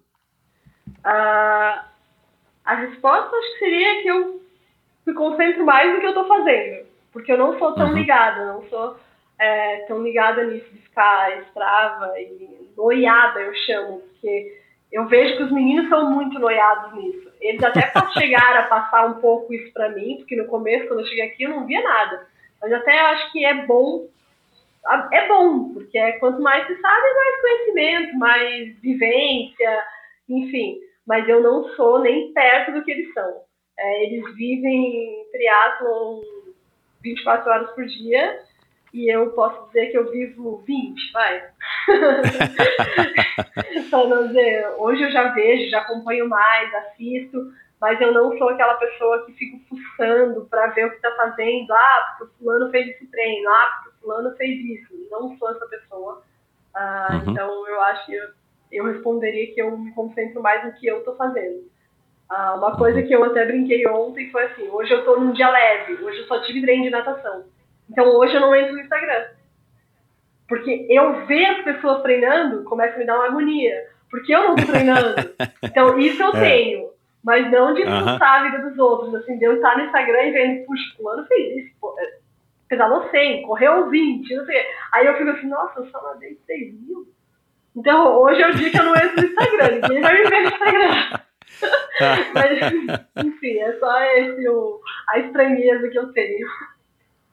O Mauro não se animou ainda? a praticar triatlon? É, é que eu acho que ele se animou e eu cortei ele. ele se animou e aí eu falei para ele fazer um A4. Não, comece com A4. Só que ele começou no A4 mais difícil do Brasil, é que no Brasil ninguém conhece, vai ter uma prova em Santa Catarina, em Garopaba. Uhum. E ela é só piramba. E eu mandei ele pra lá. E ele sofreu muito, ele sofreu muito, ah, Coitado. Porque era só realmente sobe e desce. E aí uhum. ele chegou tão cansado nesse dia que ele falou, isso não é pra mim, nunca mais. E aí agora ele, ele corre, ele corre, ele gosta de correr só a bicicleta ainda que ele não pegou gosto, mas é porque eu acho que ele não tem companhia, ele até comprou um rolo, mas pô, começar a treinar bicicleta no rolo não dá certo, né? Porque o rolo é meio chato. É, é, é. E é, sem é. companhia. É... Então uhum. ele nada e corre, mas ele, ele fica brincando no projeto Trimauro. Ele disse que ele vai fazer um Ironman antes que eu ainda. Ah. A aposta dele é Legal. ele vai fazer um Ironman antes que eu. Mas ele curte, assim, ele, ele, ele não curte você, que é óbvio que ele curte, mas ele curte o esporte, ele acha legal, ele só não, não conseguiu ainda começar. Legal. Uhum. Joia. É, quem são os seus ídolos e por quê? Meus ídolos? Hoje eu acho que eu posso. Eu, que eu gosto muito, assim, né? É a Zaferes, do triatlo, uhum. porque ela também começou uhum. tarde e eu não sei, me espelhei nela. A Duff, com certeza, uhum. mas porque foi a primeira triatleta que eu conheci, e não pessoalmente, eu digo porque quando o triatlo surgiu para mim, a Elinai dizia, você é a Duff do Brasil, você vai ser a Duff do Brasil. Ah, que legal! Falei, então, porque ela assistiu um mundial em... Ai, onde foi agora? Não me lembro. Ai, não me lembro onde foi, mas ela viu a Duff e ela disse que quando viu a Duff lembrou de mim. Foi aí que ela me uhum. mandou uma mensagem dizendo: Você vai ser triatleta, você vai vir pro triatlo. E aí, então, uhum. acho que essas são as duas. E na natação eu sempre dizia que era o Michael Phelps, né, por ser o que ele é. Mas eu gosto muito também do Zambolt. Acho que eu tenho, não consigo dizer uma pessoa assim, porque, uhum. ah, não sei, eu acho que é muito amplo. Uhum. O que que você vê no Zen Bolt que que te agrada, assim, que você acha o cara legal? Eu acho que a leveza dele também, sabe? Isso era o que mais me chamava a atenção. Ele sempre foi essa pessoa mais descontraída, parecia que ele. Ele era sério, mas é. ele levava é. esporte de forma diferente, porque o Michael Phelps sempre foi uma pessoa fechada. Sempre foi uma uhum. pessoa que você não, não via ele interagir, não via ele sorrir. Desambou totalmente ao contrário, né? Então. Totalmente. É, pelo menos no que a gente vê é totalmente ao contrário. É. é. Então acho que, acho que é isso. E o que que faz você perder essa leveza, assim? O que que te tira do sério numa, numa prova, numa situação de treino que você fecha a cara e sai de baixo? O Mauro não tem nem coragem de, de te ligar. Acho que Ai, não sei. Quando foge do meu controle as coisas, a gente pode dizer que não foge, mas digamos uma dor de barriga durante a prova. Uhum. Isso, isso, mexe comigo, me deixa muito nervosa, porque tipo, não é uma coisa que eu, ai, tô cansada ou minha perna travou, não é uma coisa de treino, entendeu? Puxa, para de doer, deixa eu fazer minha força, ou uma dor de cabeça, assim, sabe? Eu não tenho muita dor de cabeça, uhum. mas tipo, dor no estômago, algo assim, isso mexe muito, me deixa bem irritada, assim porque é, tira você do controle, digamos. É, eu acho que é isso. Não consegui treinar. E você gosta de ter as coisas todas no controle? É, gosto.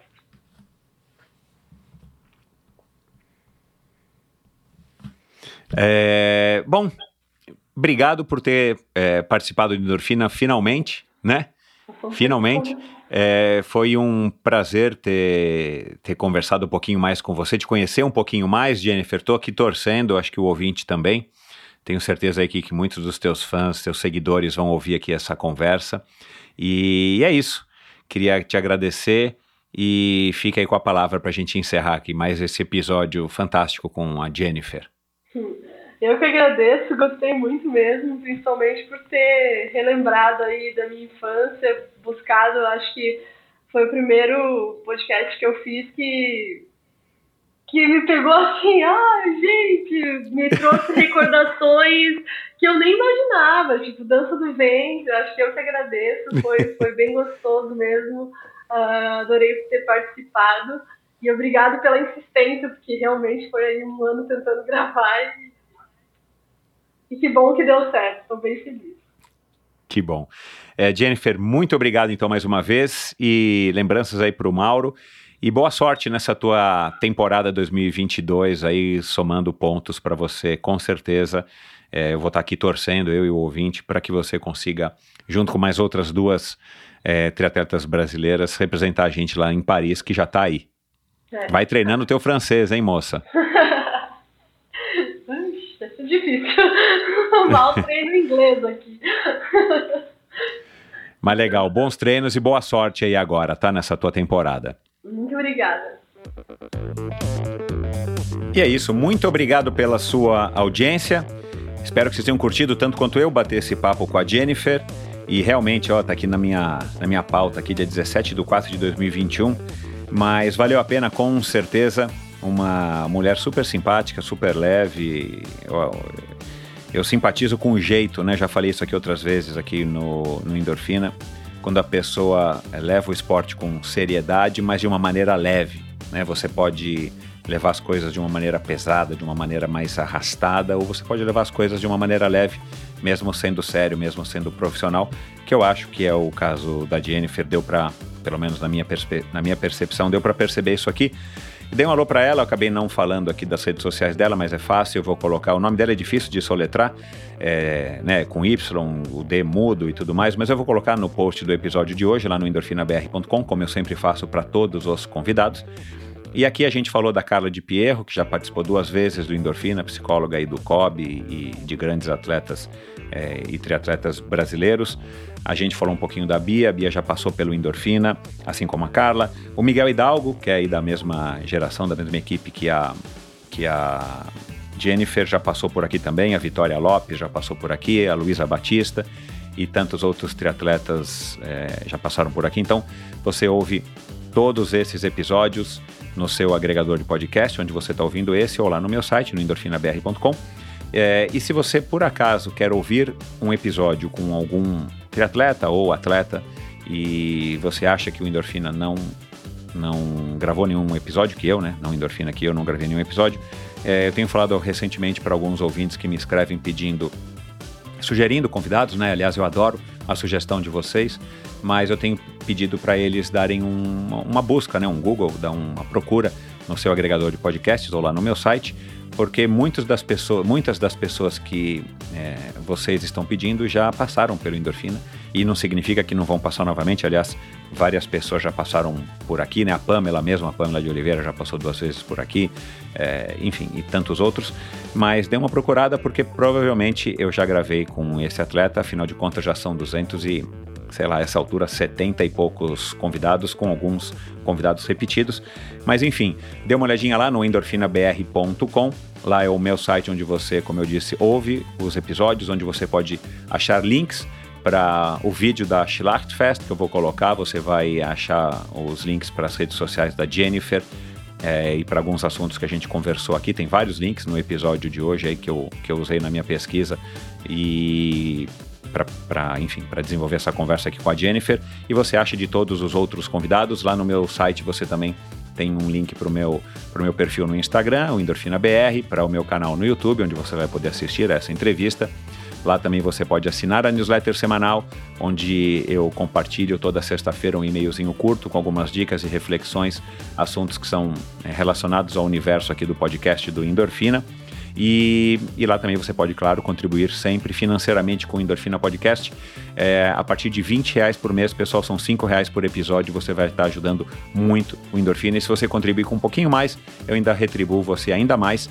Além de estar trazendo esses episódios, eu retribuo você com alguns presentes exclusivos, alguns produtos exclusivos do Endorfina. Então vai lá é, e lembre-se de assinar e seguir o Endorfina Podcast no seu agregador favorito, porque isso você, além de me ajudar a ter uma avaliação melhor, a estar tá subindo aí nas listas de relevância dos uh, agregadores, você ajuda novas pessoas a estarem descobrindo um pouquinho do Endorfina Podcast. Quem sabe essa, esse, essa comunidade de ouvintes cresça, ainda mais. Esse é o meu objetivo, estar tá levando a mensagem desses convidados tão legais como a Jennifer para mais e mais pessoas. Então é isso, pessoal.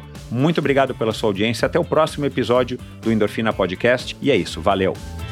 Esse episódio foi um oferecimento da Titanium Vida, Saúde e Previdência. Quase 20 anos de história, o comprometimento total com seus clientes e uma alta credibilidade, ela oferece as melhores condições em proteção e segurança que você encontra no mercado, com planos de seguro de vida, saúde e viagem. A Titanium oferece serviços para o seu bem-estar, como o seguro de vida resgatável, que além de resguardar e proteger o futuro das pessoas que você ama, te dá a opção de resgatar os valores em seu seguro para utilizá-los no que quiser ou precisar. E o seguro saúde com cobertura mundial e livre escolha de médicos, clínicas e hospitais. Colocar a Titânia em seu futuro é uma escolha sensata. Aproveite os melhores momentos da vida com quem você ama, livre de preocupações com o um amanhã. Siga e conheça mais sobre a Titanium através do seu perfil no Instagram em titanium.consultoria. Não conte com a sorte, conte com a Titanium. E esse episódio também foi um oferecimento da Bovem Energia. Bovem, há uma década fornecendo energia e gerando resultados para consumidores no Mercado Livre. Quer ser livre? Fale com a Bovem, energia que inspira. Saiba mais em bovem.com.br e através do perfil no Instagram Bovem Energia. Esse e todos os episódios do Endorfina são editados pela produtora Pulsante. Obrigado por ouvir esse episódio do Endorfina. Acesse o endorfinabr.com, vá no post do episódio de hoje para conhecer um pouco mais sobre o meu convidado e alguns assuntos abordados em nossa conversa. Lá você ainda encontra todos os episódios do Endorfina. Siga o Endorfina BR no Instagram e confira imagens inéditas e inusitadas dos meus convidados.